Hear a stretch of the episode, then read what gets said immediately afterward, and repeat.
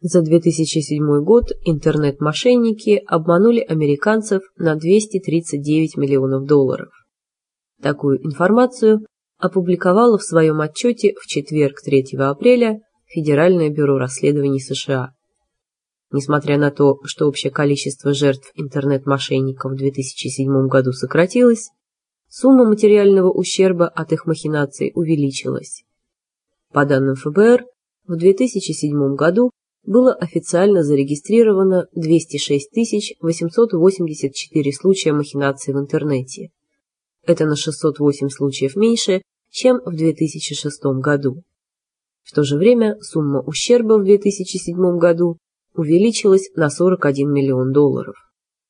Статистика ФБР показывает, что около 75% жертв интернет-мошенников – мужчины.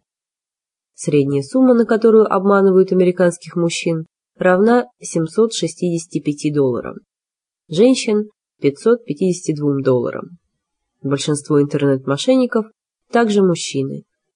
Больше всего мошенников, по статистике, проживает в экономически развитых штатах США, таких как Калифорния, Флорида и Нью-Йорк, а также в Великобритании, Канаде, Италии, Нигерии и Румынии.